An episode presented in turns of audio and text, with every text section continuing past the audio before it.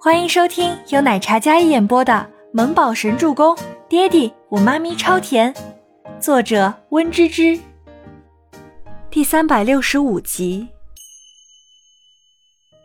爹地，我也好久没见你了，每次你回来都累得倒头就睡，我睡着你才回来，我醒来你又不在，爹地，我也好想你啊。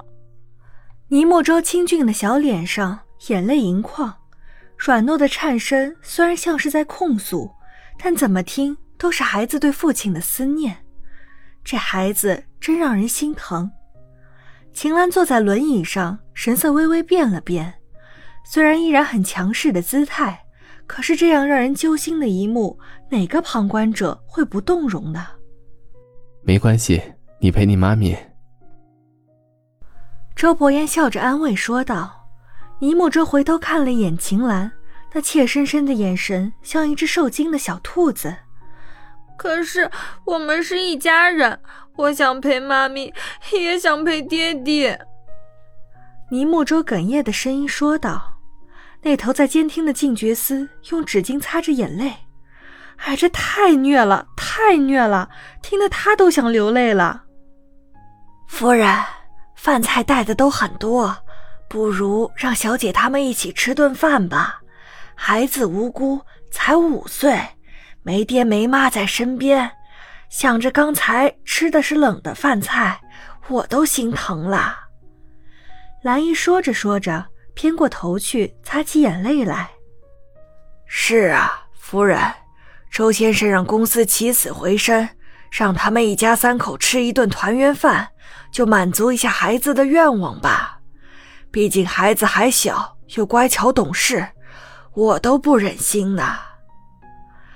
阿叔站在秦岚身后，推着轮椅，也劝说道：“倪慕舟就那么怯生生地看着秦岚，眼巴巴的样子，乖得让人不忍拒绝。都说吃软不吃硬，倪慕舟这一出苦情戏，让秦岚都有些为难。他那探究的眼神一直看着倪慕舟，似乎想看出点什么猫腻来。”如果倪夫人不同意也没关系的，能见到妈咪和爹爹一起，周周已经很开心了。倪莫舟笑了笑，那笑容有几分凝噎，看起来很遗憾，但是他没有怨言。强颜欢笑便是如此了吧？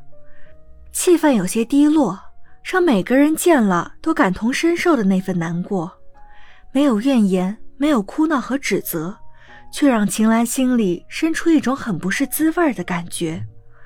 倪慕舟没有要求什么，旁观者却着急的不得了。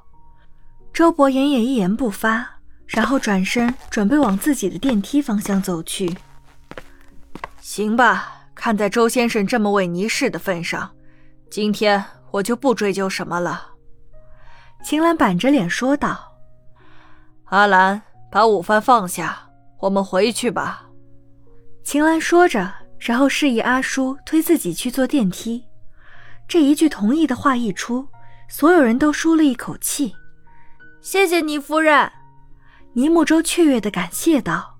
倪清欢也笑了，喜悦之情溢于言表。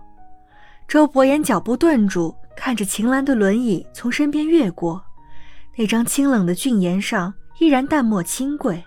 但是紧抿的薄唇有一抹似有若无的笑意，他转身对着儿子伸了一个大拇指。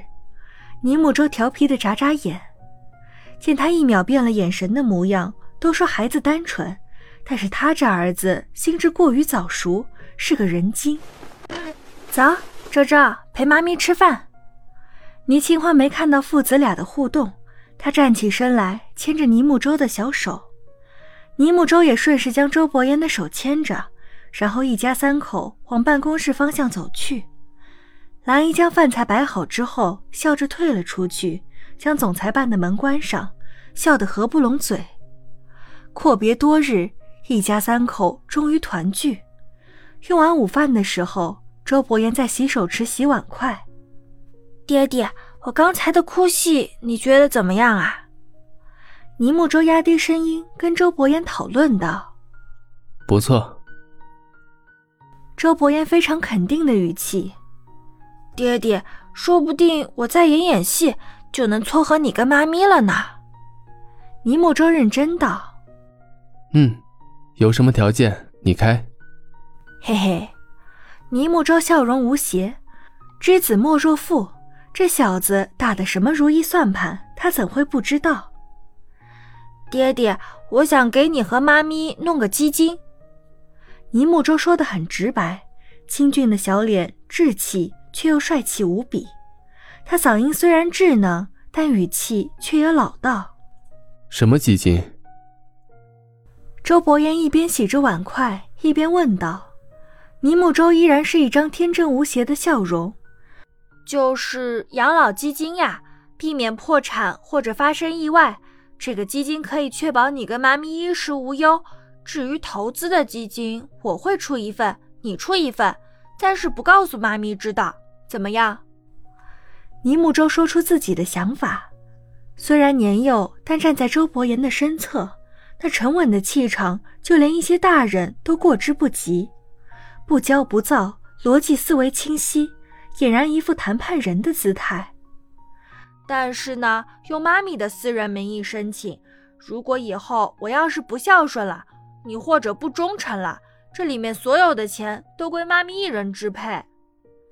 尼木舟小身板站得直直的，这话说出来的时候，他没有半点怯场或者畏缩。周伯言洗碗的动作顿住，小子换着花样坑爹呢。周伯言一眼就看穿这个小家伙是怎么想的。这是当他是贼一样防着呢，什么成立基金，这是在威胁他呢。要是以后自己做了什么对不起他妈咪的事情，这儿子是要掏空自己，带着他妈咪远走高飞呢。没有，这是我为了你跟妈咪成立的，你跟妈咪享受待遇是同等的。只是万一呢，要是发生上次晚上那种奇怪的阿姨给你脱衣服的事情，那就。本集播讲完毕，感谢您的收听，我们下集再见。